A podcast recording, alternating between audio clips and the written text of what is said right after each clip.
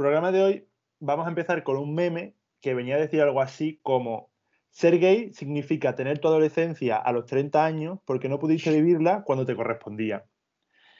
Y de esto vamos a hablar precisamente en un programa que hemos titulado Growing Up Gay. ¿Qué tal, Alberto? O Al, ¿cómo estás? Pues muy bien, ante todo, mm, buenas tardes. y Oli, que ha quedado muy seca la entrada.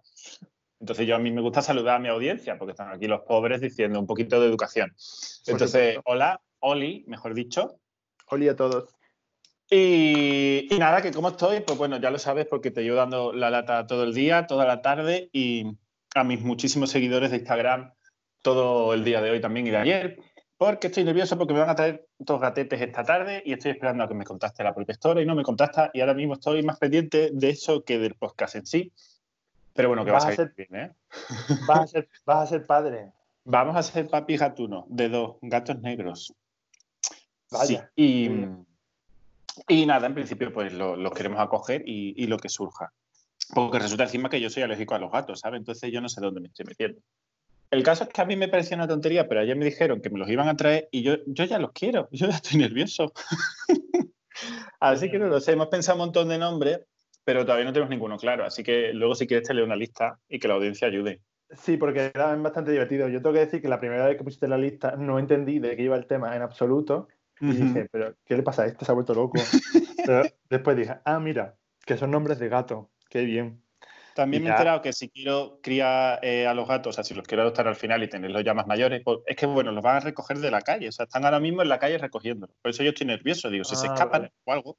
Eh, si yo quiero ya en un futuro quedármelos y que sean grandes y tal, me he enterado que tengo que modificar, porque yo tengo un patio muy grande, tú lo has visto, pues tengo que modificar el patio entero para que no se escapen.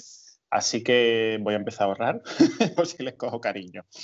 Pero otra opción no sería educar a los gatos para que no se vayan por los recovecos de tu patio. Eh, bueno, que es que a ver, teniendo un patio no los voy a dejar cerrar en casa a los pobres. Y nada, bueno, tienes que poner unas redes y unas cosas que no es para tanto. Lo que pasa es que a lo mejor a una persona no le supone mucho dinero poner eso, pero a mí ahora mismo sí que me lo supone. Es que me he metido a padre mm, antes de tiempo. Pero bueno. O sea, me estás diciendo que Rocío Monasterio va a tener que ir a tu casa a hacer una reforma de tu patio y habilitarla a los nuevos inquilinos? Bueno, casi que prefiero que tenga licencia la reforma. Entonces, lo mismo viene otra persona. Pero sí, vamos, en principio quiero ir yo al, al Leroy Merlin. O sea, que imagínate aquello como puede salir dos maricones del Leroy Merlin. Madre mía. Bueno. Recuerdo una vez que me contaste, de hecho, que te, te sentiste bastante. Eh, tuviste una experiencia un poco desagradable yendo a una tienda de Se me había olvidado. Bueno, y me gusta, bueno, un momentito porque es que estoy masticando porque no he terminado de merendar. Así que dale un poco de bola a la audiencia y ahora cuento. ah, vale, eh, perdón, no te entendí. Cuenta algo. Eh, eh vale. con tu magia. Ah, bueno, pues mira, quiero contar que finalmente he cambiado mi nombre en, Spotify y ya no soy Toco 391, sino que soy Jesús FM, que es, es de Jesús Fucking Master, como soy conocido en mis redes sociales como Instagram y Twitter. y, FM, pues por Fucking Master y por Radio FM, que me hace bastante gracia. Ah, bueno, lo de la ferretería, sí. Mm, fue algo que en realidad me ha gustado que me pase porque me une mucho a Samantha Hudson, que también contó hace poco que le pasó algo similar en una ferretería. Y es que yo fui a una ferretería grandísima que hay en mi barrio con un montón de señores atendiendo en un montón de puestos distintos y yo básicamente lo que quería era alcayata y... ¿Cómo se llama esta cosa de goma? ¿Dónde tú metes la alcayata? Em, ay, ¿cómo se llama? Se llama espiche. Espiche. ¿Espiche es en serio? Sí, vale, espiche. Eso es todo lo... para que veáis lo que sé yo de bricolaje. y claro, yo fui allí y pues mira, yo quiero colgar un cuadro y una lámpara y entonces pues no sé muy bien qué me hace falta, ni el tamaño, ni el no sé qué. Y, yo fui como con mi encanto natural, porque yo cuando no sé algo, yo generalmente la atención al público, pues se me da bien que me atiendan bien, ¿sabes? Porque yo como que salgo así, mi rollo, soy un poco mm, tonto y marica y gracioso. y a la gente eso le gusta, pero en la ferretería aquella se ve que no gustó. Entonces de entrada dijeron, vaya capullo, y, y, me atendieron como súper secos y como si fuera, no sé, eh, no me acuerdo muy bien, pero vamos, no recibí un trato agradable en la ferretería. O sea, esas no son gente que esté dispuesta a enseñarte bricolaje, cosa que no entiendo muy bien. Ya. ¿Sabes? Pues bueno, no es la primera vez que escucho cosas de, de maricones o de mujeres, ¿no? En este tipo de sitios, que la gente no es especialmente agradable o paciente con ella. ¿Qué le va a pasar? Totalmente de acuerdo. Entonces, nos viene esto perfecto para hilar con nuestro tema. Entonces, volviendo al meme del principio, ¿tú, sientes, que tú no pudiste vivir tu, adolescencia cuando te correspondía? Sí, no, yo es que soy un caso raro. No sé si empezar por tu caso, por si es menos atípico. Pero bueno, tú ya sabes que yo he vivido una adolescencia real, como todo el mundo, obviamente. Eh, pero, o sea, yo en mi momento me creía que tenía yo mi, mi, o sea, que lo estaba haciendo todo bien y todo perfecto. Yo tenía mis novias y mis cosas. Yo es que fui entera. Que esto a lo mejor nuestra audiencia se sorprende al enterarse. Esto, no lo sabe nuestra audiencia. Vale, pues querida audiencia, yo fui mm, entera, heterísima en mis tiempos. Eh, ahora mirándolo, obviamente, si miras atrás te das cuenta de que no he sido hetero en mi puta vida, Julio. Pero, pero bueno, por, por lo que bueno, por, por, lo que todos sabemos, ¿no? Por lo, cómo te crías, por la sociedad en que vivimos, por lo que te inculcan, tú te haces esa idea de ti mismo, ¿no? Entonces, bueno, tampoco quiero ahora mismo profundizar mucho, simplemente para responder rápido lo que me has dicho. Yo viví una adolescencia en el instituto de salgo con una, salgo con otra, eh, nos gustamos, no nos gustamos, el tonteo, y yo creía que estaba súper bien. Entonces, por ahí no tengo queja. ¿Qué pasa? Que luego, cuando yo ya me hago un poco más mayor, entro a la universidad, que ya sabes que fue el despiporre homosexual, ¿no? la universidad, todo el mundo se descubrió a sí mismo en ese momento. Eh, ahí me di cuenta de que la adolescencia que había vivido era falsa. Entonces no es decir que a mí me hubiera faltado ese momento de, ¿no? A lo que nos estamos refiriendo, de pues el coquetear, el tener novietas y este rollo, y el, bueno, tener experiencias sexuales, como yo también tuve, sino que me había faltado hacerlo de verdad, o sea, con hombres, que era lo que yo quería. Entonces, he pensado bastante sobre esto y todavía no tengo una, una opinión clara, formada, pero sí que es verdad que, que me hubiera gustado vivirla de otra manera, eso no te lo, no te lo niego. Pues, pues mire, yo en mi caso, a ver, la verdad es que no puedo decir que todo lo que pasó en mi adolescencia fue consecuencia de ser homosexual y de no ser capaz de reconocérmelo a mí mismo. Porque, bueno, en mi familia había otros problemas que la verdad es que me condicionaron un poco mi adolescencia.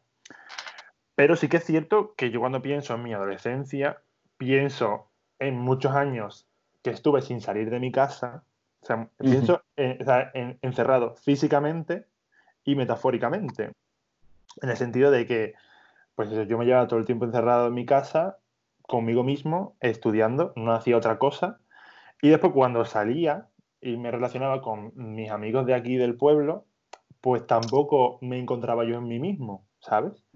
Yo me, me, encontraba que estaba rodeado de gente que se lo pasaba bien, que yo con esas personas no disfrutaba, y no quiero decir con esto que las personas no fuesen de mi rollo, porque a día de hoy tengo relación con ellas y me llevo perfectísimamente con ellas, pero creo que yo en ese momento eh, tenía tantos problemas en la cabeza y estaba tan ocupado con otras cosas que yo no era capaz de interaccionar con nadie porque sabía que había otro problema mayor que tenía que resolver antes de llegar a interaccionar con los demás. Entonces, pues yo cuando salía, que recuerdo que a mí mi madre me obligaba a salir, que esto es real, mi madre me obligaba a salir una vez a la semana, que esto sale en Big Bang Theory, una vez lo dice Amy Farrah Fowler, aunque ella salía una vez al año, a mí me obligaban a salir una vez a la semana, y yo recuerdo pues, sentirme completamente fuera de lugar y llegar a mi casa diciendo, ¿para qué he salido si me lo he pasado peor? Y a esto hay que mm. unirle que no siempre, pero yo sí que notaba que muchas veces yo salía y me ponía a, insultos y a comentarios que a día de hoy, pues a lo mejor me molestarían menos, porque ya estoy un poco más curtido en ese sentido y he, aprendido a, aceptarlo de otra manera, bueno, a, que no me hagan, a que no me hagan daño, mejor dicho, no aceptarlo. Eh, y en ese momento, pues la verdad es que un mal comentario me podía destruir, pero me podía destruir que yo podía salir a la calle, que alguien dijese algo, aunque fuese un rumor, y, un cuchicheo, y yo venirme abajo y decir, pues de aquí en una semana no me levanta nadie, ¿sabes? Entonces, pues yo sabía que me salía, no, me lo pasaba bien, también porque estaba tenso todo el tiempo y me exponía a que esto pasase. Entonces, muchas veces, pues yo decía, mm, pues es que no, merece, no me tenía que haber quedado en mi casa, porque por lo menos yo estoy con mis libros que son muy agradecidos, estoy aprendiendo un montón de cosas y aunque no esté aprendiendo otras, como sería relacionarme con gente de mi edad, pues por lo menos no me hacían daño. Entonces yo ahora mismo cuando miro para atrás y miro mi adolescencia, veo un montón de años que en los que yo no era yo y un montón de años que no fueron aprovechados. Y la verdad es que sí que me da pena. Ya, o sea, ha salido el, gordo está, ha madrugado, ¿Cómo, ¿Cómo, lo dicen en...? Bueno, no hemos hablado de nuestro programa de referencia, perdón, es que tengo muchas cosas en la cabeza. Nuestro podcast de referencia, que no lo hemos mencionado todavía, pero yo creo que quede muy claro, ¿no? Que, ¿Cómo se llama? Puede hablar. Puede hablar, ¿vale? De. no me acuerdo los nombres, de Snorkel y Perra de Satán, ¿verdad? Exactamente, sí. Es que yo no quiero en ningún momento que esto se haga famosísimo y explote y digan, oye, mm, ni una referencia a nosotros. Y es como, a ver, porque esto ah. está, obviamente, nosotros hemos bebido de la teta, bueno, tú sobre todo, sí, sí. hemos bebido de la teta de Snorkel y Perra de Satán y la, de todos los podcasts que existen es el único que escucho. Entonces yo quiero que queden muy claras mis influencias ¿vale? Yo no soy Rosalía y yo lo explico todo. Oye, que Rosalía también explica todas sus influencias, ¿eh? Bueno, hablaremos de eso en otro programa. Un respeto eh, a la más grande de España, por favor. A la cultura popular, su gran referente. Eh, lo que yo quería decir es que ha salido pronto el concepto de, bueno, pues de los insultos y de, y de estas cosas. También me hace, me llama la atención de que realmente tenemos dos experiencias muy distintas, así que puede ser enriquecedor el intercambio de ideas entre nosotros. Pero eh, lo que estoy pensando es que lo mismo toda nuestra audiencia, que es muy progre, como ya definimos en el programa anterior, no sabe eh, exactamente a qué nos referimos con esto de la adolescencia perdida, porque no se han leído, no sé, porque no son conscientes de el meme este que existe o no se han leído algunos artículos preciosos que hay en ellos, que no he tenido yo a bien buscar para enlazarlos hoy, lo siento, en el próximo programa lo digo. Entonces, la cosa es, ¿por qué no explicas un poquito en qué consiste esto de la adolescencia perdida? Porque creo que nos falta eh, decir de qué va. Para mí la adolescencia perdida es cuando tú te das cuenta o empiezas a darte cuenta de que hay algo en ti que es diferente al resto de gente y esto te hace no encajar. Y eso te hace estar incómodo con el resto de gente y en mi caso a mí me llevó a encerrarme en mí mismo. Entonces, a pasar un montón de años encerrado en mí mismo y que mientras el resto de gente seguía desarrollándose como adolescentes y tenían, sus experiencias vitales y estaban todo el tiempo quedando entre ellos y pasándoselo pipa, yo estaba en mi casa sin hacer ninguna de esas cosas. Entonces, para mí, hasta que no ha llegado el momento en el que yo he aceptado plenamente mi homosexualidad, eh, he decidido salir a la calle con todo lo que tenía, tal cual, y he empezado a relacionarme con gente que yo sabía que no iba a haber ningún problema porque yo me mostrase tal y como soy, pues hasta ese momento no he hecho yo cosas que a lo mejor me correspondían de haber, debería haber realizado durante mi adolescencia. Entonces, para mí eso es la adolescencia perdida, es tener 20 mm, años y darte cuenta de que la gente de 20 años de tu edad ha hecho un montón de cosas durante su adolescencia que tú no, y que tú tienes ganas de hacer. Y a lo mejor el resto de gente ya no tiene ganas de hacer porque ya las ha hecho en su momento. Exactamente. O sea, yo pienso también que es eso, sé que va de eso, y, pero yo en mi caso siempre lo asocio un poco más a, relaciones sentimentales, sobre todo, ¿sabes? Cuando, bueno, a partir de los 13, 14 años empiezas a, ¿no? Cuando del despertar sexual empiezas a tener. Mira, yo, perdón que te interrumpa, o sea, no lo atribuyo tanto a experiencias sexuales, pero sí que es cierto, pues que mm, tener 15 años y ser el único de tus amigos que no ha tenido una experiencia sexual o un, eh, un encuentro amoroso, pues también te limita mucho tu relación con estas personas. Entonces también te hace pues que te avergüences de ti, te avergüences de ti mismo y que no... Mm, o sea, ¿para qué quiero yo salir si sé que mis amigos van a estar todos comiéndose la boca o haciendo manitas? y yo ni me apetece esto, ni, mm, ni estoy preparado para pensar por qué no me apetece. Tal, y es el, el, no encajar y el que todo el mundo, eh, bueno, todo el mundo no, pero la mayoría de la gente está haciendo unas cosas que tú no estás haciendo porque no encajan contigo, porque no te sientes cómodo con ellas, por el motivo que sea. Y, se me acaba de ir la pelota, no sabía qué quería decir, pero bueno, he intervenido porque me ha dado la gana. De si tiene que ver si el sexo era una variable importante o no. Que para mí te he dicho que no, era una variable directa, pero sí indirecta. Ah, sí, lo, que quería decir con esto, que es como, o sea, aparte de eso, que realmente tú no puedes, o estas cosas que están viviendo tus amigos, puede que tú las estés viviendo por otro lado, pero internamente no las puedes compartir con ellos tampoco. Claro, sí, también sería una posibilidad que no hemos contemplado aquí porque no nos ha pasado a ninguno de nosotros. No, yo es que siempre he sido muy, me he adaptado mucho a los cánones hasta que dije, ¿qué hago yo con mi vida? La verdad.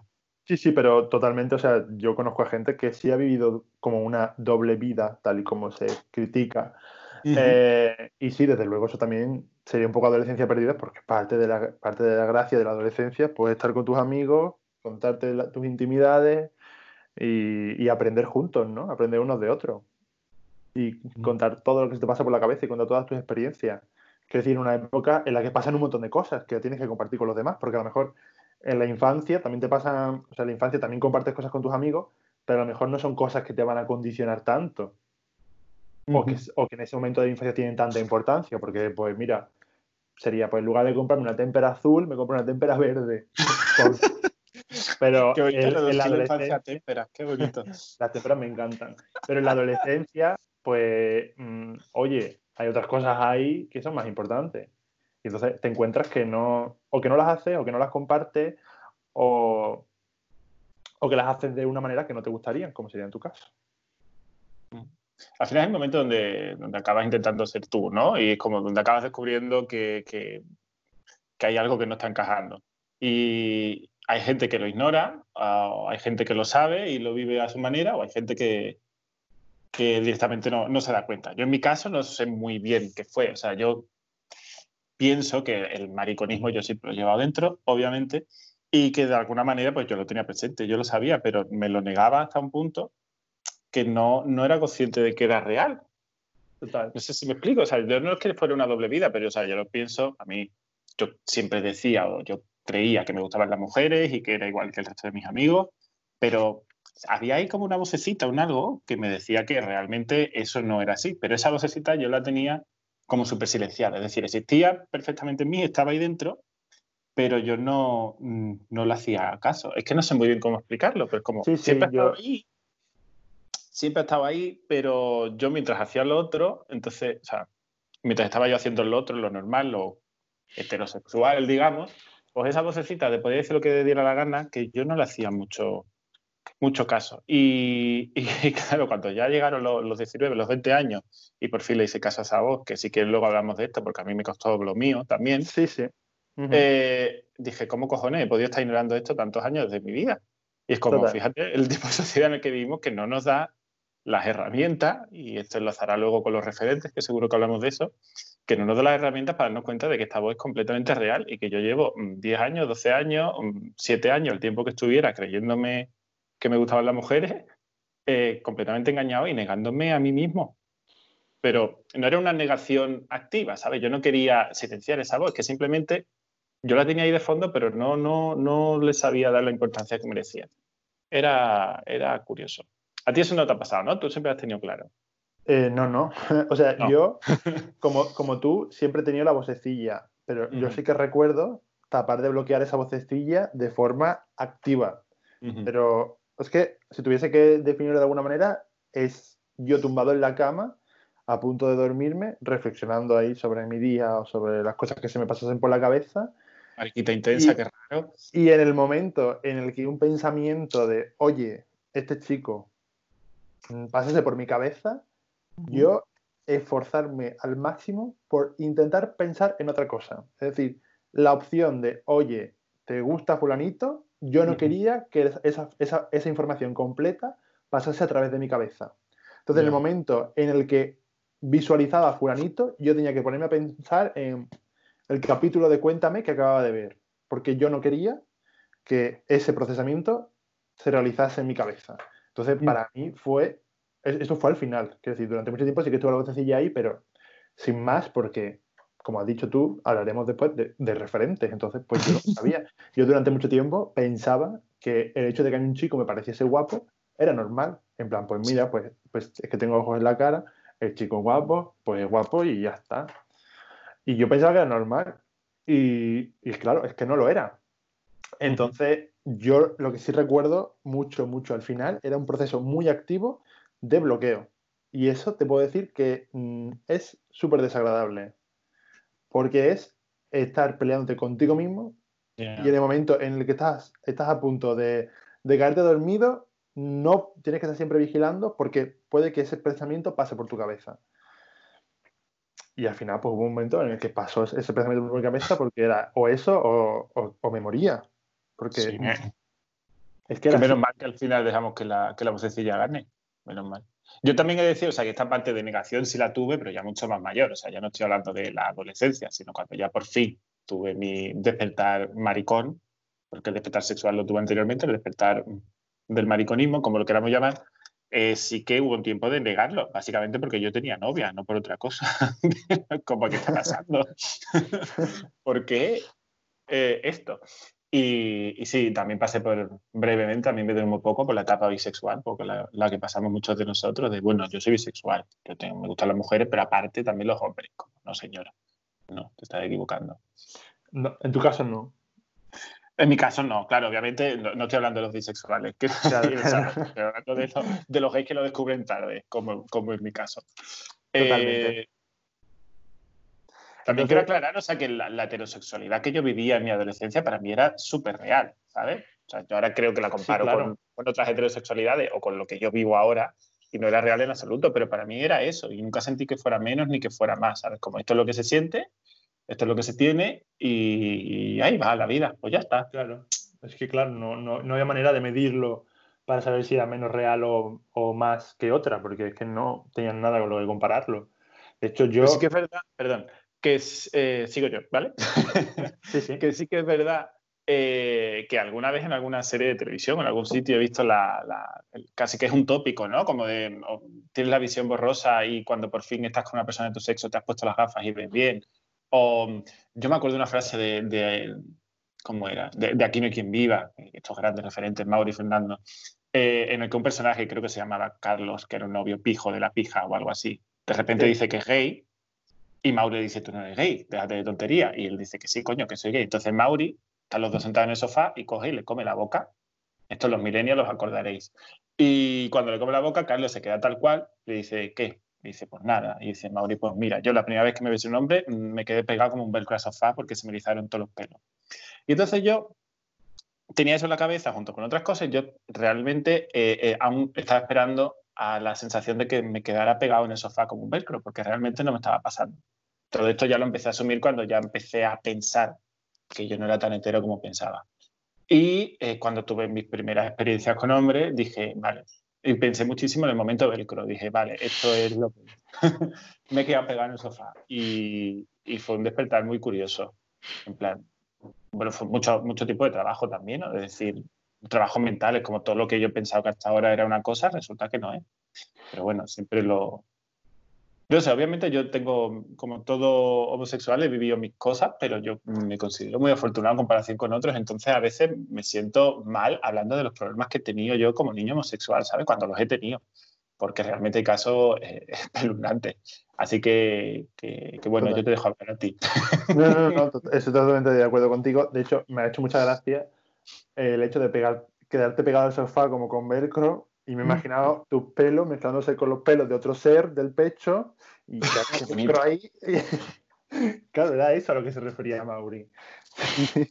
Totalmente de acuerdo. Yo, a ver, no, no tengo nada, o sea, no tengo ninguna experiencia comparable a la tuya, pero yo sí que siento que yo estuve enamorado de muchas chicas y yo era un amor tan, tan, tan, tan, tan fuerte. O sea, nunca se, nunca, nunca se llegó a poner en práctica de ninguna manera, pero era un amor súper, súper, súper real. En plan de levantarme por la mañana y que ya estaba yo pensando en esa persona. Y estaba yo mm, que me moría por ir al instituto y ver a esa persona, aunque fuese entre, entre una clase y otra. Para no hablar con ella, porque era yo pardo además. Pero mm, sí, sí, o sea, te entiendo perfectamente. Ahora, o sea, ahora que has comentado eso, me da para reflexión, que creo que tengo que pensar mucho sobre esto antes, porque es una reflexión compleja, pero es como, eh, tanto tú como yo, y tú además sabiendo que realmente lo tuyo con las mujeres no, no estaba ahí, eh, hemos sentido amor por mujeres. Entonces, como el, el, amor, qué concepto, ¿eh? Y que liga lo tenemos a la sexualidad y a lo mejor no, o a lo mejor es más mental o más social de lo que pensamos. Sí, sí. De hecho, yo he sentido amor por mujeres y a día de hoy creo que sería imposible. Y es muy interesante eh, el pensar. ¿Por qué? Yo a día de hoy, yo a día de hoy sí que me, sí que me he planteado sentir amor por, por mujeres. O sea, hay amigas mías a las que quiero muchísimo y que hemos tenido una relación prácticamente de novios, mm, salvo que no hemos practicado, bueno, prácticamente de novios que no mantienen relaciones sexuales. La última, mm, el último momento de mi vida en el que sentí amor por una, por una chica antes de, salir del armario finalmente, yo sí que recuerdo que en ese momento yo ya me, me, daba cuenta pues que yo pensaba en esa chica todo el rato, estaba todo el rato en mi cabeza y en mi corazón y yo, ay, qué ganas tengo de ir mañana a la universidad, ¿eh?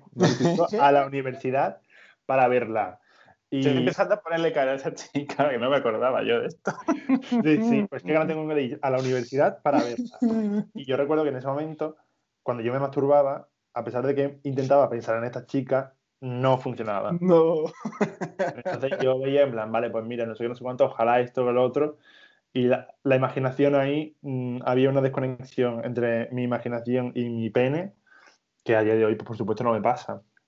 Entonces, pues sí, ahí se, ahí se, eh, se representaba muy bien lo que, está pasando, lo que me estaba pasando. Fíjate que esto en el fondo parece una tontería y nos lo estamos tomando a risa, pero para quien no haya vivido esto, es bastante eh, interesante por lo menos que sepa que existen. O sea, que al hacerte una paja, esforzándote en que aparezca la persona de la, cara de la persona de la que estás enamorada. O sea, eh, es más agudo de lo que parece. Sí, sí. Es divertido, ¿qué quieres que te diga? Y yo, yo también recuerdo eh, épocas en el instituto en la que más o menos, pues, a lo mejor en ese momento era más mecánica, era más mecánico el acto de hacerme una, una paja, pero eh, sí que recuerdo alguna vez que en el momento ahí del clímax se me pasaba la cara de un chico y que cuando eso ocurría los resultados eran muy diferentes. Entonces yo ahí, y también eso, pues una cosa que precisamente intentaba evitar. Pero claro, pues en el momento del clímax, mi capacidad de bloqueo de mis pensamientos, pues quizás no era tan, mm, no era tan fuerte como la que tenía cuando estaba tumbado en la cama. Yo quizás no tenía tanta capacidad de, bloqueo como capacidad de, ignorarlo todo luego, ¿sabes? Como ahora mismo en este momento, que pase lo que quiera pasar en mi mente y en mi cuerpo, que 30 segundos después de la paja, eh, como si no hubiera existido, ni me acuerdo, ¿sabes? Entonces, como si yo bueno, porque yo creo que esto es algo que tenemos en común todos los gays, el ponernos muy nerviosos cuando vamos a comprar calzoncillos con nuestra madre. ¿O es algo que me estoy Totalmente. A mí me encantaba. Mira, eh, yo lo pasaba regular, ¿eh? O sea, yo, porque era un gusto de este, pero el que se te cogía la barriga, de verdad, a mí se me daba una vuelta de estómago el andar por los pasillos del corte inglés viendo las cajas de Calvin Klein. Y es como, ¿pero por qué? Pero ni siquiera estaba pensando que me sucedía algo malo. Es que simplemente esa sensación que entraba en mi cuerpo. Y Mira, la a día de hoy yo no creo que sea excitación, porque a mí la excitación no me da cagalera. Entonces, creo que era un poco de excitación con culpabilidad. Pero a medida, cuando yo salía de corte inglés, eso se me olvidaba y se quitaba todo y aquí no ha pasado nada. Y así años y años. Y yo, de verdad, te digo, que no era una negación consciente, era una estupidez, sinceramente. Mira, la, sección de ropa interior del HM a mí me ha dado unas, unas alegrías, porque realmente era el único momento en el que Mm, tú podías ver cuerpos desnudos sin, sin sentirte culpable, porque bueno, los cuerpos estaban ahí, o sea, tú no estabas consumiendo, tú ibas a, consumir ropa para ti.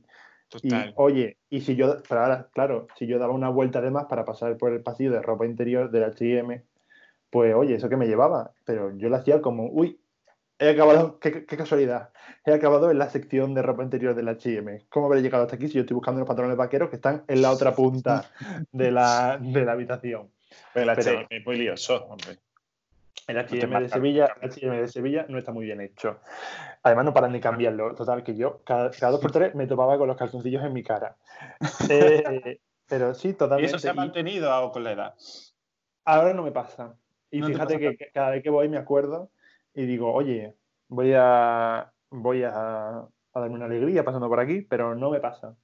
Ya, ya no tienen tanta gracia los calzoncillos, ¿verdad? No, bueno, yo sí que intento experimentar con calzoncillos y me compro calzoncillos raros y a lo mejor sí que sí que tengo la. Cuando llegan, pues sí que me da como un poco de subidón de ah, esto. Que, sí, pero no es el hombre de la caja lo que te da. Pero no, no, no el hombre de la caja. Me da subidón el pensar qué voy a hacer yo con esos calzoncillos, pero no el hombre de la caja en sí. Estoy pensando, una de mis alternativas a comprar calzoncillos era la, la, la revista Loca Magazine de mis amigas. ¿Te acuerdas de La Loca? Pero en La Loca venían calzoncillos. No, venían hombres en bolas. Ah, vale, vale, vale. Continúa, continúa. Estaba la, la Vale, la Superpole y la Loca. Y en orden de barras era la Superpole, la Vale y la Loca. Porque obviamente se ordenaban por barras. Sí, sí, la Loca era fuerte. La loca era la, más guarra de todas. Entonces, claro, tú directamente no podías leerla, entonces tenías que hacerte como le interesaba cuando una amiga tuya estaba con ella, ¿no? Entonces mirabas así la portada, o, mm, oh tía, qué revista más guarra, pero ¿cómo se te ocurre que pongan esto? Y ya aprovechabas, ¿no? Y mirabas ahí el pollón de. Bueno, no sé, no sé si salían pollones, creo que. No, pero se veían paquetes. Pues eso, que me gustaba un paquete. Yo recuerdo. Qué maricón era. En la, loca que, había uno, de, uno en una de las, de las ediciones, no sé cómo se dice, bueno, uno de los, del, mes, en un mes, venía un como los cartelitos que se ponen en la habitación de los hoteles para que no te molesten. Sí. Y ponía no entrar, estoy estudiándolo. Y había un tío. y yo me quedé, ostras, ¿qué es esto? Este señor, ¿cómo está aquí este dios del Olimpo? Esta pegatina y, las chicas se atreven a colgar esto en las puertas de sus cuartos. Qué fantasía, pero... Tú sabes que tenía yo colgado en mi cuarto, ¿no? Con 13 añitos o por ahí. Mm, un póster un tamaño real de Chenoa. Por cierto, que hoy, 25 de junio, es el cumpleaños de Chenoa. Muchas felicidades a Chenoa y a todos los chenoístas. gracias, te lo agradezco. Tú has sido chenoísta siempre, entonces. Yo pensaba que era chenoa. Yo he sido chenoísta de siempre. O sea, esto no es, no es postureo, o sea, de verdad. Yo, yo he sido petardo antes de que fuera divertido hacerlo. y yo tenía ese póster y yo decía que a mí me resultaba súper atractiva y por eso lo tenía. Y era horrible, era como con la foto, era de la revista de Operación Triunfo. Y era como la foto que les hacían antes de entrar a la academia, que era cuando Bisbal iba con esa felpa en el pelo que parecía el arrebato y este tipo de cosas. Entonces ella iba con unos vaqueros terroríficos y un todo feo ahí de la época y no estaba guapa en absoluto, pero yo la tenía ahí detrás de mi puerta. Es que guapísima, es que me gusta. No, hijo, no, que tú eres maricón. Estoy viendo ahora mismo el póster. Sí, de... ¿pero la has buscado o lo estás imaginando? ¿Se nueva póster o te? Sí, sí, lo he buscado. pues ese. Mándame ahora la foto que hace mucho que no lo veo. Quiero reencontrarme con, pues sí, pues sí, es un póster enorme. Y los pantalones, bueno, ahora son muy feos, pero en ese momento seguro que le iba petando. Ah, pues seguro. Ay, Chenoa. Bueno, pues muchas pues felicidades a Chenoa, que quede dicho, ¿eh? pues mira. ya va a ser un año que fuimos a verla en directo. Totalmente lo, disfrutaste muchísimo o no? A mí me gustó, la verdad. Yo pensaba que iba a ser un poco cachondeo, pero mm, me gustó mucho el concierto, la verdad. Me lo pasé muy bien. ¿Y en comparación con Rosalía, qué tal? No, voy a entrar en ese Rosalía Yo sigo manteniendo mi postura. Mucho más. Rosalía me gustó mucho más y me peleé con todo, contigo y con todos tus amigos esa noche por decir eso. Pero Rosalía me gustó mucho más. Pero oye, que Chenoa, si tocase hoy en Sevilla, iría a verla. Por supuesto. Por supuesto. En el corazón. Eh, volviendo un poco al tema, yo me pregunto esto que hemos sufrido nosotros durante nuestra adolescencia, cómo nos afectaba en el futuro. Y una de las cosas que a mí me pasaba es cuando yo finalmente salí de esa coraza interna en la que yo estaba metido, o dicho de otra manera, cuando yo salí del armario y me acepté a mí mismo. o como a mí me gusta decirlo, cuando rompiste el maricón. Exactamente. Pues yo me di cuenta porque pues, a lo mejor había un montón de cosillas que, bueno, ya me había dado cuenta un poco antes, no solo en ese momento, pero sí que me he dado cuenta que mi forma de relacionarme con la gente quizá no era la esperable para un chico de 20 años. O sea, yo me notaba que había una serie de habilidades sociales que yo no tenía, no solo porque había estado encerrado en el armario también, o sea, sino porque había estado mucho tiempo sin salir de mi casa y sin relacionarme con la gente. Entonces, a mí esto me pasó. La verdad es que hubo, o sea, había, se daban circunstancias en las que yo estaba ya rodeado de amigos, ya no tenía eso, no me sentía juzgado por mis amigos, me encontraba en ambientes progresistas, pero a lo mejor yo había cosas que yo decía, esta actitud eh, que yo estoy teniendo aquí no es la que está teniendo el resto de mis compañeros y no sé por qué, ¿sabes?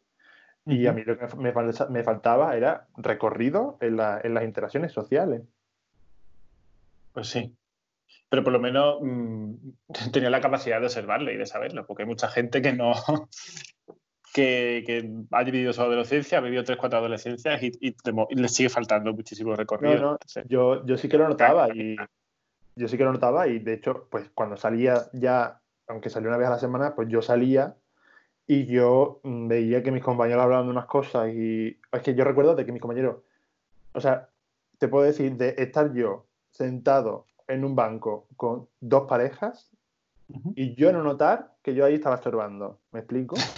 o sea, de no ser consciente de la situación. Y esto yo mirarlo mucho tiempo después y yo decir, pero yo por qué me quedé con dos parejas que estaban haciendo manitas en el banco sin hablar de nada.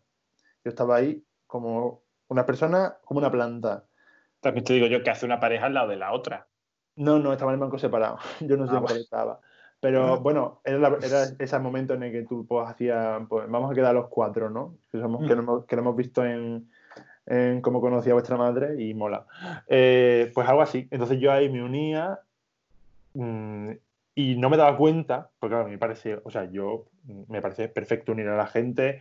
Yo cuando tengo pareja, pues lo uno con todos mis compañeros y, viceversa. Pero en ese momento, pues a lo mejor no era, no, era, no era lo correcto porque esta gente, pues estaba clarísimo que lo que querían era liarse. Es que te estoy visualizando mucho.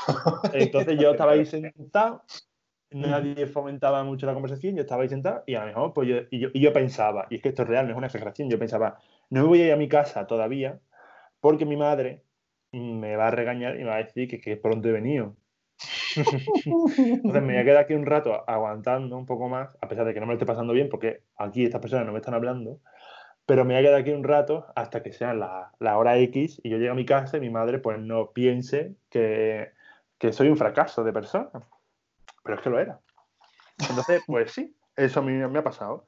Y he tenido que, eh, cuando ya me, me, me, he encontrado en el ambiente óptimo, pues ponerme un poco las pilas en ese aspecto. Y bueno, desde luego sigo aprendiendo, pero creo que ya mi conducta social no dista tanto con la gente de, con las que me rodeo. Creo que está bastante ahí al mismo nivel. Pero bueno, pues ahí estamos.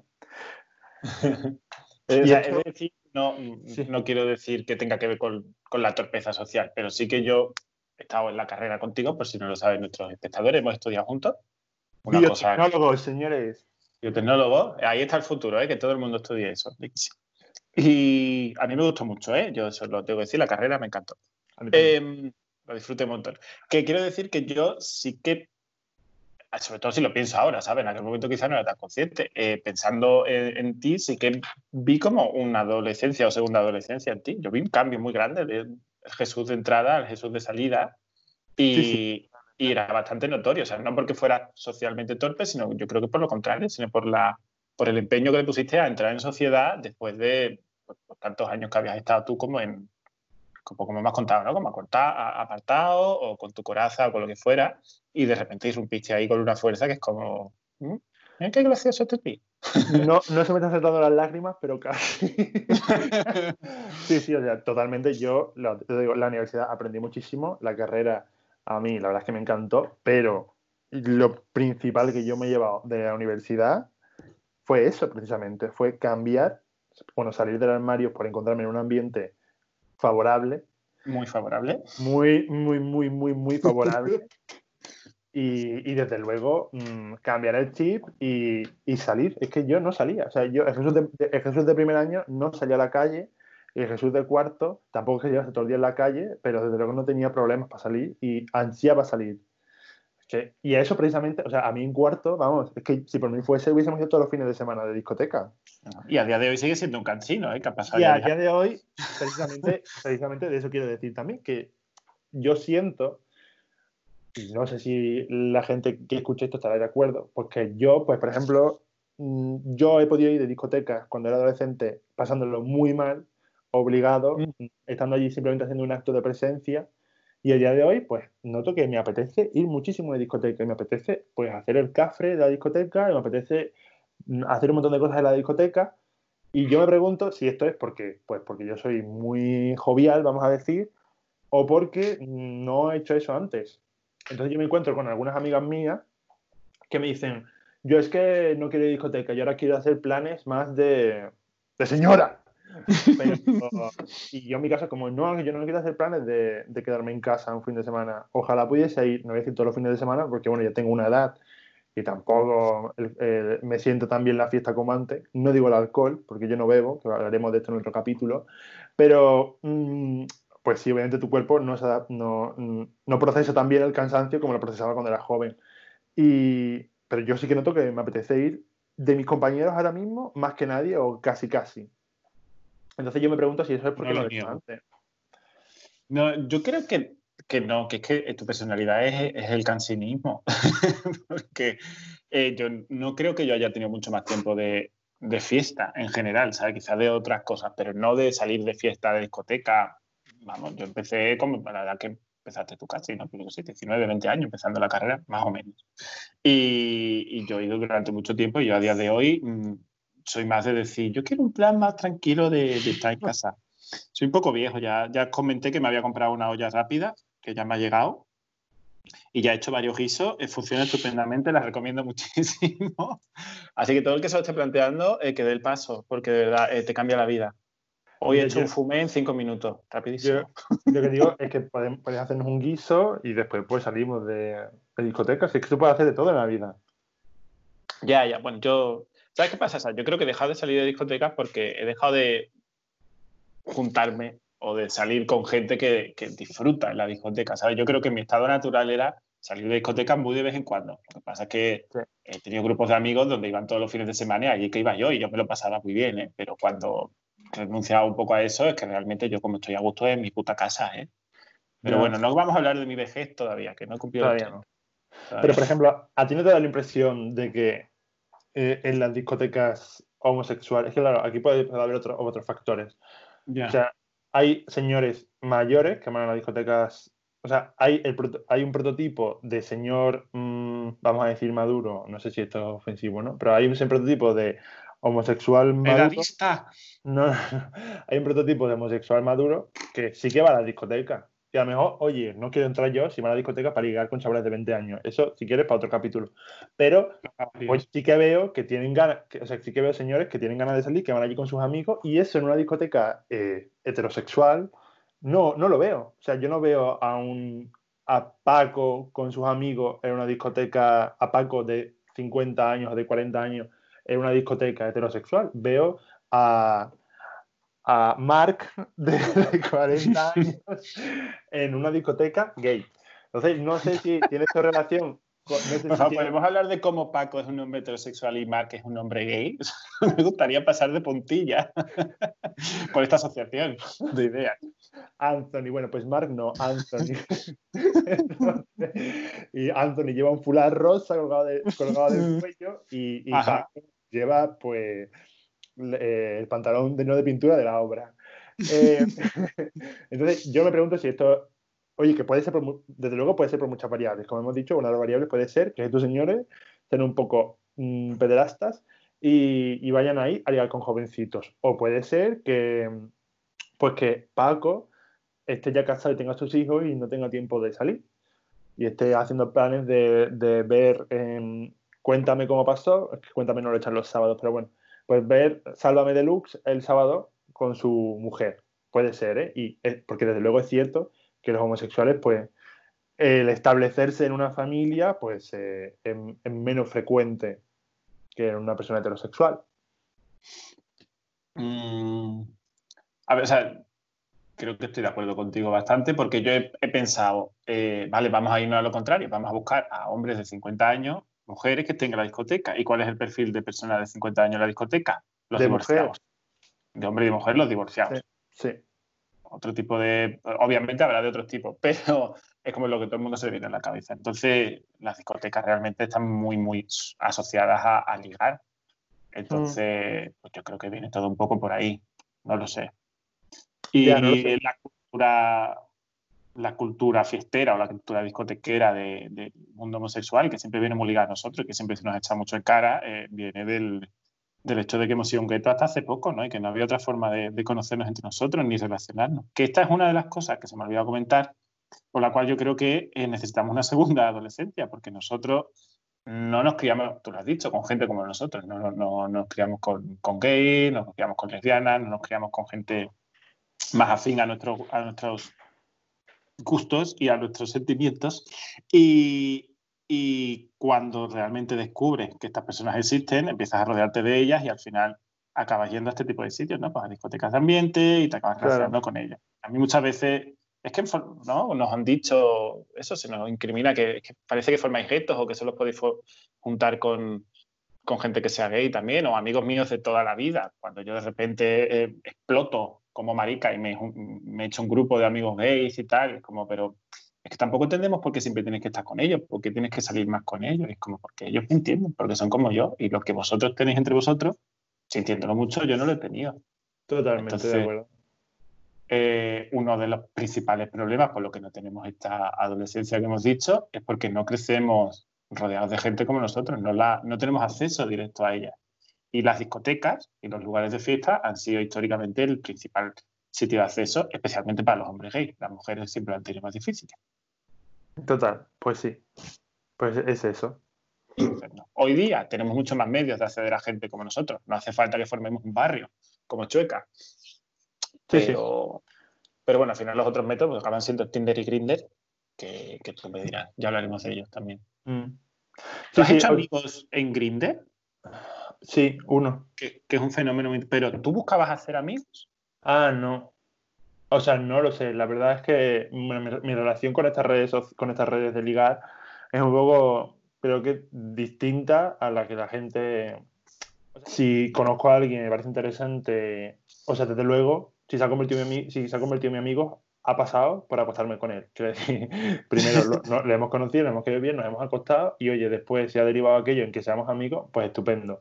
Pero nunca he tenido un amigo sin el paso previo de haberme acostado con él conociéndolo a través de Grindr. Es que eso sí, o sea, a mí, yo lo he hecho, vamos, y también conozco mucha gente que lo ha pasado. Y por un lado, eh, no me sorprende que Grindr sea, no sé si fue Grindr la primera, pero bueno, del estilo, la primera eh, app de este tipo de ligoteo que existió. Es como no me extraña que sea una aplicación eh, gay, por todo lo que he contado antes, porque no tenemos otros sitios para encontrarnos entre nosotros. Y, me parece curioso como al final las formas que hemos establecido para relacionarnos, para conocernos entre nosotros, pasan el 99% del tiempo en el alcohol y en el sexo. Eh, sí, no sé hasta qué punto es peliagudo o no, creo que bastante. Y yo, por ejemplo, cuando, cuando fui, cuando estuve de estancia en París, que hace ya varios años de esto, porque somos muy mayores, ¿verdad? yo estaba en un campo muy grande, universitario muy guay, pero yo no conocía a nadie y es como, ¿cómo hago yo amigos de repente? Que yo sepa además que vamos a compartir intereses medianamente. Y fue por Grinder y por Tinder, mucho más Grinder que Tinder, funcionaba más por el motivo que fuera. Y, y, yo entraba pues tal cual, oye, mira, que yo lo que quiero es tener amigos y que alguien me saque a dar una vuelta. Y al final así me hizo un grupo de amigos bastante... ¿Y, y, funcionó? O sea, ¿funcionó, súper bien. Es de decir que, porque como que por Grinder yo conocí a un chico que luego me hizo de enlace con, con un grupo de amigos más grande, ¿no? Es decir, que todo muy bien, hasta que poco antes de irme de París, este chico me declara que está enamorado de mí. Pero yo quiero pensar que no tiene nada que ver con Grinder. que mi hecho de buscar amistad fue genuino. Fue, tu personalidad que lo encandiló. Mm, sí, quiero decir que el chico no tenía interés sexual en mí, que realmente quería ser mi amigo. O no, no lo sé. Pero bueno, a mí me sirvió de mucho. Yo hice muy buenos amigos, pero es muy curioso que al final muchos de nosotros ya hemos recurrido a hacer amigos por una aplicación de follar. Pues fíjate que, fíjate que no, me lo había planteado y, me parece muy interesante porque, porque yo sí que he notado, pues mira, lo que hablábamos antes, es decir, lo que, lo que criticaban tus amigos de que sales solo con homosexuales y que haces gueto, pues yo, yo esto lo he notado, es decir, yo, yo salgo con mis amigos en Barcelona y yo no quiero ir a la típica discoteca a la que van los heteritos más chirulos, porque estoy alto de ellos, porque se van a llevar toda la noche intentando acosar a mis amigas conforme más alcohol vayan bebiendo, que es que esto es así. y, yo he estado a punto de pelearme con muchos porque preguntaban cinco, seis veces a la misma persona conforme la veían cada vez con más copas. Y era como, pero, o sea, ¿qué es esto? ¿Te ha dicho la primera vez sobria? O bueno, o un poco ebria, te ha dicho que no. ¿Qué quieres? ¿Esperar a que lleve siete copas para ver si te dice que sí? Pues es que me pone enfermo. Entonces yo al final voy a esta discoteca y lo paso mal, porque me estoy todo el tiempo mmm, enfadado con la humanidad y concretamente con estos señores. Entonces yo quiero ir a discoteca en la que yo me pongan a mí amaral y yo me le eche al hombro a un chico al lado y nos pongamos a, cantar el universo sobre mí. Eso es lo que yo quiero. Entonces yo me he encontrado que muchas veces pues llega el momento de salir y dicen ellos, pues yo quiero ir aquí. Y es como, pues al final soy yo uno contra diez. Oye, que al final los conseguí cambiar y al final muchos iban a, a aire concretamente. A mi aire no me paga ni nada, pero mucha gente ha ido allí gracias a mí. Y, que y no fue mucho, no la conozco mucho. Y, quiero decir que muchas veces he hecho de menos eso, es decir, he hecho de menos tener un grupo de amigos homosexuales que diga, oye, vamos a hacer este sábado cosas de mariquitas. y no tenga yo que pelearme con nadie para que para ir a, o sea, para ir a esta discoteca porque, porque es lo que me apetece. Y nunca me he planteado quizás hacerlo a través de Grinder. Y a lo mejor he cometido un error, porque oye, a lo mejor hubiese ido yo mm, súper sincero con la verdad por delante y a lo mejor alguien me hubiese dicho, oye, vente con mis colegas que, que te lo vas a pasar pipa. Y yo, es, que es, una, gran forma de, de hacer. Yo he usado Grindr para muchas cosas distintas al sexo, que ya contaré. Sí, ya tengo, momento... también, tengo yo una en mente también bastante buena. Vale, hablaremos de eso, que generalmente suele haber sexo de por medio, pero no es el objetivo principal. Grinder, Grinder o Airbnb. Ay, Dios mío de mi vida. Pero la verdad es que me arrepiento de lo que me lo han dicho porque nunca se me ha pasado por la cabeza.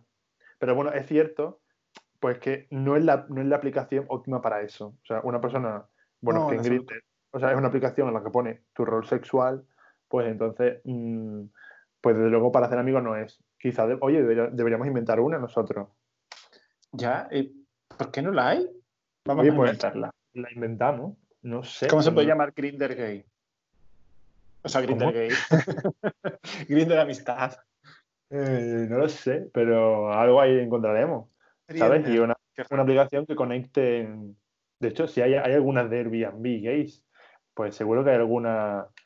O sea, si no la hay, la creamos. Pues para eso, para hacer amistades. Oye, este fin de semana quiero ir a la discoteca Aire. ¿Quién se viene conmigo a, bailar mm, Eleni Fureira? Y yo le daba, a ese le daba tap, yo tap, a ese chico le escribiría yo.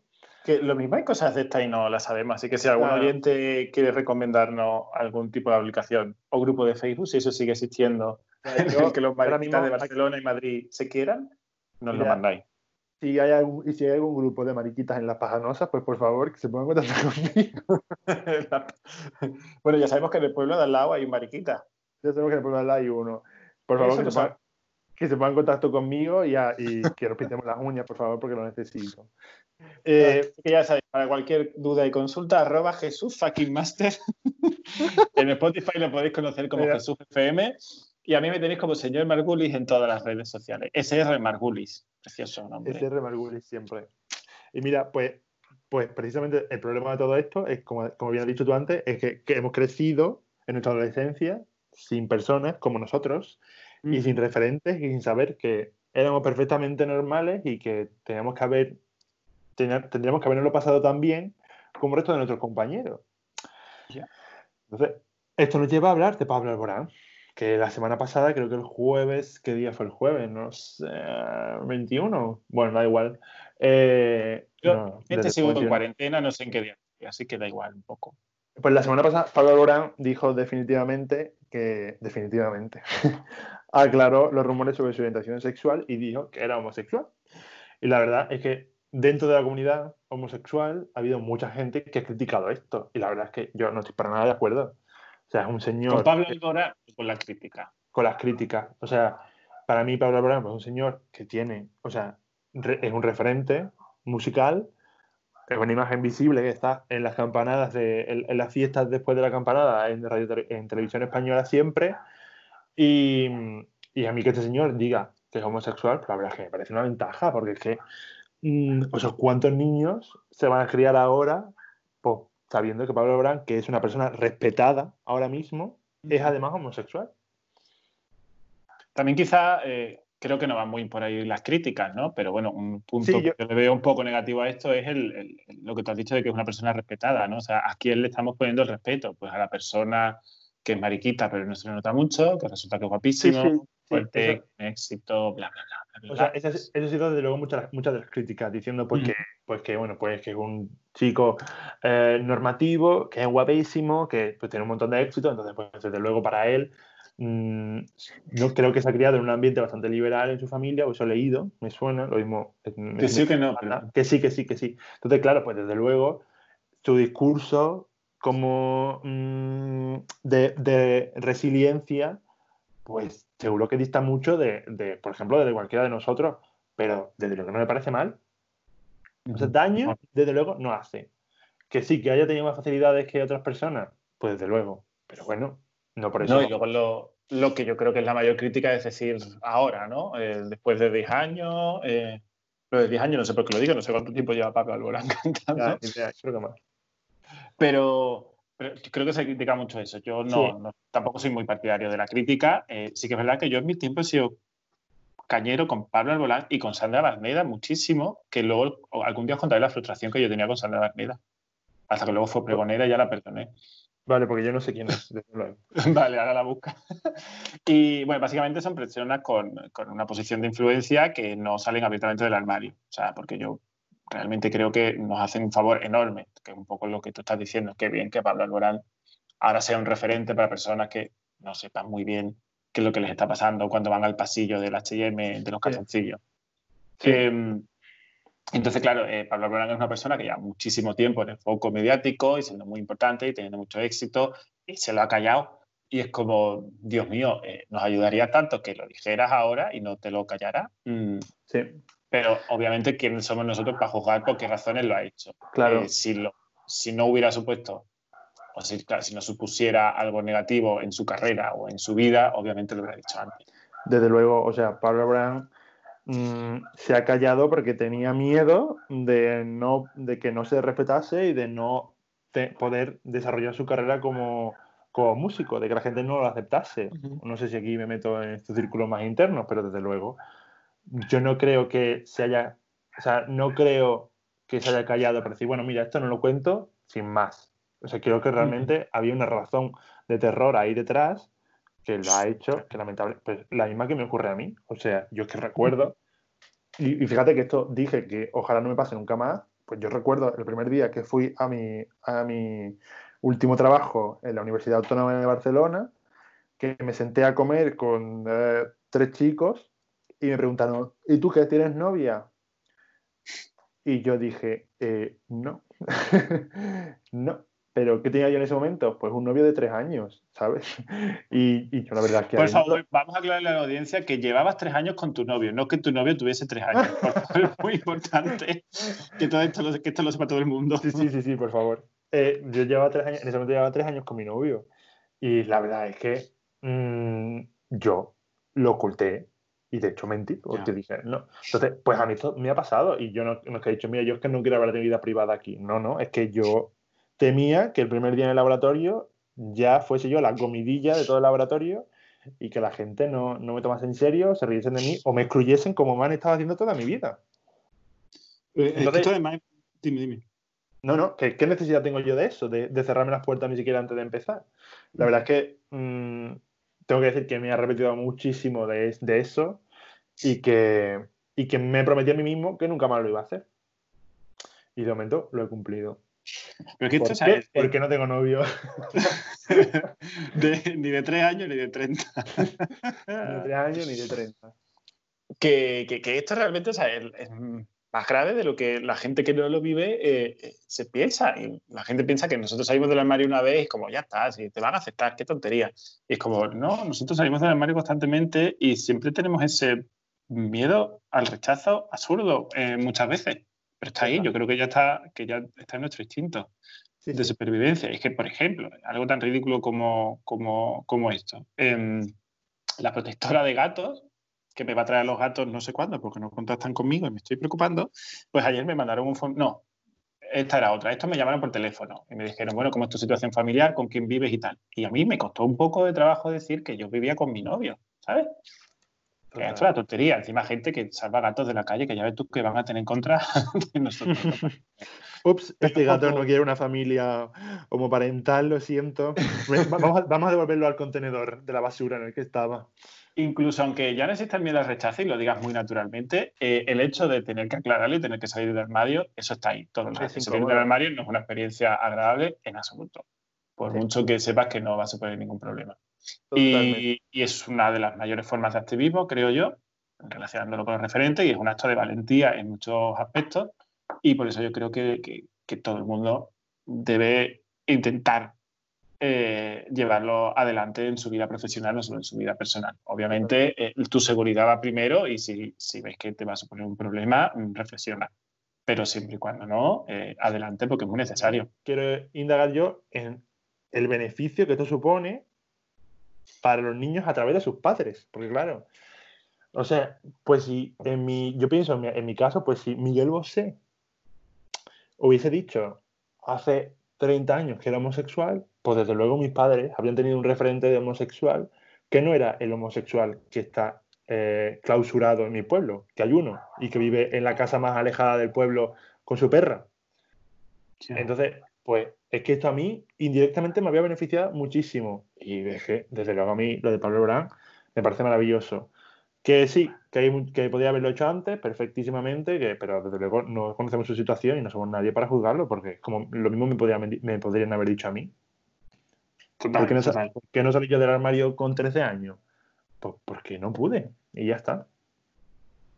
Yo siempre digo y mantengo, eh, enlazado con el discurso que, he hecho antes, eh, que cuando yo algún día alguien me quiera contratar o quieran como con las oposiciones y consiga ser profesor de aquí a 2040, eh, pues quiero ser visiblemente gay delante de todos mis alumnos, por supuesto, pero hay veces que no tengo muy claro que eso vaya a ser posible dependiendo del, colegio al que yo vaya o del grupo de alumnos que tenga, ¿entiendes? Entonces, como, si, si yo me estoy planteando realmente que a lo mejor hay circunstancias en las que no debería hacerlo, ¿quién soy yo para criticar a Pablo Alborán? Totalmente. A veces noto que tengo un peso encima porque me esfuerzo, o sea, no solo soy visible, sino que además me esfuerzo con que, que quede patente que soy homosexual en muchas circunstancias. Y, y, algo que, bueno, pues que muchas veces digo sin más, ¿sabes? Pero, por ejemplo, muchas veces en mi casa, pues yo mm, sé que hago comentarios de, ala, qué guapo, precisamente porque mi hermana también lo hace, ¿sabes? Y a lo mejor, oye, que podía quedarme callado, que es que, mm, ¿qué más le da a mi padre que yo diga que el señor ese de First Date me parece guapo? Pero me parece una forma de, oye, pues si lo dice mi hermana, también lo, también lo digo yo. Y que mi padre sepa y que tenga clarísimo, pero si aún no se ha enterado, que, a mí hombre que está haciendo por la tele me está gustando. Que sí, que sí, que, es necesario. Sí, que es mucho más difícil de lo que la gente se cree. Al final, la, disidencia es un acto de, rebeldía y no, es fácil ser tú en todos los ambientes. y es lo que tenemos que intentar. Totalmente. También yo aquí, por ejemplo, he hecho en falta no solo, no solo referentes, sino, sino también eh, educación, o sea, educación profesional. Es que, ¿cuánta, o sea, ¿en qué momento en el instituto hemos tenido nosotros una charla de diversidad afectivo-sexual, que yo nunca. Y, no solo... yo solo he aprendido en el instituto, más allá de, mm, o sea, las charlas estas que venían a darnos, que estaban fuera de la línea eh, del programa, eh, solo he aprendido a poner condones y a realizar masturbación recíproca, que ahí aprendí la palabra recíproca antes que la sintaxis. Em, de hecho, para mí, recíproca siempre tiene la connotación como sexual antes que la de sintaxis, porque la aprendí en ese orden. Pero bueno, lo que quiero decir es que, mm, o sea, yo solo, he aprendido a, eso. A mí nunca, en, ningún momento de mi instituto ha venido alguien a, darme una charla sobre diferentes tipos de, parejas, por ejemplo. Y no solo eso, sino que además han hecho, o sea, la gente que lo ha intentado lo ha hecho, desde luego, sin, sin supervisión profesional y quiero contar aquí un caso bastante, bastante llamativo. Mira, una vez fuimos al, centro cultural de mi instituto, porque pues había un señor que estaba haciendo una gira de una obra de teatro que era una especie de monólogo, quiero recordar. Y como parte de una asignatura, no sé cuál, pero bueno, como parte de la cultura, pues fuimos a ver esa representación teatral, que es maravilloso, porque, o sea, creo que a lo mejor perdí biología, pero bueno, pues fui a un monólogo de teatro que no había oído yo en mi vida. Entonces, eh, este señor hizo chistes, hizo chistes con homosexuales. Concretamente, recuerdo el chiste porque tengo grabado en la mente, pues hizo un chiste, ah, estaba contando su experiencia viviendo en Reino Unido y él le preguntó a un señor dónde hay un pub y lo pronunció de una manera que el, nativo eh, de Inglaterra entendió como plaf, que es marica. Entonces dice que claro, que él iba por la calle preguntando, ¿dónde hay un marica? ¿Dónde hay un marica? ¿Dónde hay un marica? ¿Sabes? Sí. Y, bueno, pues te puedo decir las veces que me llamaron Plaf por el pasillo, ¿sabes? ¿Pero dónde está el chiste? no lo veo. ya, es que no hay ningún chiste, que es el problema. Ah, sí, sí, o sea, el chiste es que el señor, en lugar de pedir dónde hay un pub, estaba pidiendo dónde hay un maricón por la calle. Entonces, pues mira, o sea, este tipo de contenido no me lo puedes poner en un instituto. No me lo puedes poner en un instituto porque está ridiculizando la homosexualidad y es que además algo que no me va a beneficiar, pero es que además me va, me va, a ir en contra porque la gente me está llamando paz por el pasillo. Bueno, Plaf por el pasillo. Bueno, me llamarían paz probablemente. me llamarían bar. Bar de copas me llamarían, pero mm, es, que, eh, es que me parece tan necesario una charla profesional sobre este tema que, joder. Tal como está la cosa, las pocas que teníamos me parece a mí que van a ir desapareciendo. que, que, no, que creo que, que, estaría muy bien terminar el podcast con este guiño al optimismo, de que todo está mal. Todo... Así que, ¿cómo podemos levantar los ánimos? No lo sé. Bueno, eh, es decir que se me han quedado muchísimas cosas en el tintero, porque yo es que me pongo a hablar de, de cosas maricas y como no, uf, tengo aquí, vamos, 30 años de experiencia para contar. Entonces, bueno, pues seguiremos abordando otros temas, como por ejemplo este de la educación, que me parece muy interesante, que nos toca mucho. Hablando de los insultos, del PLAF y todo, eh, creo que ahí tenemos los dos muchas experiencias que contar y muchas leyes que sacar. Y, y, nada, eh, yo solo quiero recordarle a todos nuestros espectadores que seguimos sin nombre. y que, que, bueno, que no da mucho tiempo a discutirlo hoy, así que nada, y que, que nos sigan escuchando por si están súper nerviosos por saber cómo va a acabar esto, porque probablemente en el siguiente programa acabemos pensando, pensando en nombre. Lo que sí podemos sacar es los nombres de mis gatos ahora en claro. Ah, sí, por favor. Si queréis, ahora os leo la lista. ¿Tú tienes alguna idea, alguna sugerencia? No, la verdad es que he leído muchos muy buenos y digo, yo aquí no tengo nada que aportar. No, voy a hacer una, voy a destacar los mejores pero claro, hemos pensado que hasta que no veamos la cara del gato no vamos a tener muy claro quién es, cómo se va a llamar. Entonces estamos en ello. Eh, también de decir que la mayoría de nombres no los he inventado yo, pero se los ha inventado mi señor esposo, que yo siempre doy mi fuente. Por favor, un, aplauso para el señor esposo porque yo he leído la lista y son muy buenos. Vale, mi favorito es Carmen Miaura. Sí. Pero me gusta mucho Gati Matías o Gati Matías Prats. Eh, José Maullaste. Maullar Salcedo, eh, Catalina de Arañón. Catalina de Arañón, que muy guay. Me encantaría se llamaran Carmen y Catalina. Miau Setún, Minino Bravo. Yo, mira, de verdad, creo que ahora que lo has dicho, lo he recordado. Catalina de, Arañón, me parece maravilloso. muy guay. Catalina de Arañón. Y, Carmen Miaura también. Carmen Miaura. Es que creo que van a ser los nombres como sean hembras, es que no sé. Además empiezan los dos por D, tienen bromas diferentes, porque uno es Y a Catalina la puedes llamar Cat, que es divertido. Y Catalina... no mm, quiero no, pronunciar Caticia Sabater y Catricia Manterola. Catalina puede llamar Cat y a otra puede llamar Carmen. Es que riman los dos entre ellos. Y, o sea, es un complemento perfecto. También nombres en pareja como Yasuri Yamile o Abanevía Boebé. mucho. Juan Sebastián el Gato, me gusta muchísimo también. Sí, también igual. Lince Evangelista también me gusta mucho. son guay, son guay. Que nada, en el próximo capítulo, si aparecen los gatos en algún momento, os cuento cuál ha sido. Yo, yo voto esos dos, que quede claro. Y alguna reflexión para terminar, ¿qué podemos hacer así a. O sea, como tu última frase, ¿qué podemos hacer para cambiar todo esto? Para cambiar todo esto. Tendría que traído una cita de un libro. Es que no, no tengo el libro yo aquí, lo tengo en Sevilla, donde yo por primera vez tuve un referente de persona que estaba eh, saliendo del armario, digamos, o pasando por lo que yo estaba pasando en ese momento. Entonces lo buscaré bien y os lo cuento en otro programa, ¿vale? Entonces, como no puedo acabar con eso, eh, lo que voy a decir es que nada, que necesitamos mucho más Pablo Alboranes en la vida, pero Pablo Alboranes hace 10 años, no, no ahora. Luego. Así que si eres artista en potencia y quieres triunfar en el mundo, sal del armario. Sal del armario. Triunfa y sal del armario. Si eres artista, cuando estás triunfando. Si eres artista, eres homosexual. Eso está clarísimo. Está bastante claro. Al menos pertenece al colectivo en alguna de sus vertientes. Sí, sí, segurísimo. Yo, pues sí, me, gusta tu frase y, o tu reflexión y, y sí, yo quiero decir que, que todos los días son una guerra y que tenemos que estar siempre ahí listos y preparados y visibles, que es lo importante y es lo que más va a, a beneficiarnos a, a, nosotros no directamente, pero sí a las nuevas generaciones. Totalmente. Bueno, deberíamos pensar una frase bonita para cerrar. Siempre quiero decir como una catchphrase, no bonita. Sí. Hasta luego, no sé. Hasta luego. Lo de, apastar me gusta a mí, pero no sé si muy violento. bueno, de momento, vamos a, de momento vamos a decir Mm, hasta la semana, no lo sé. Hasta luego. a, pastar todo el mundo.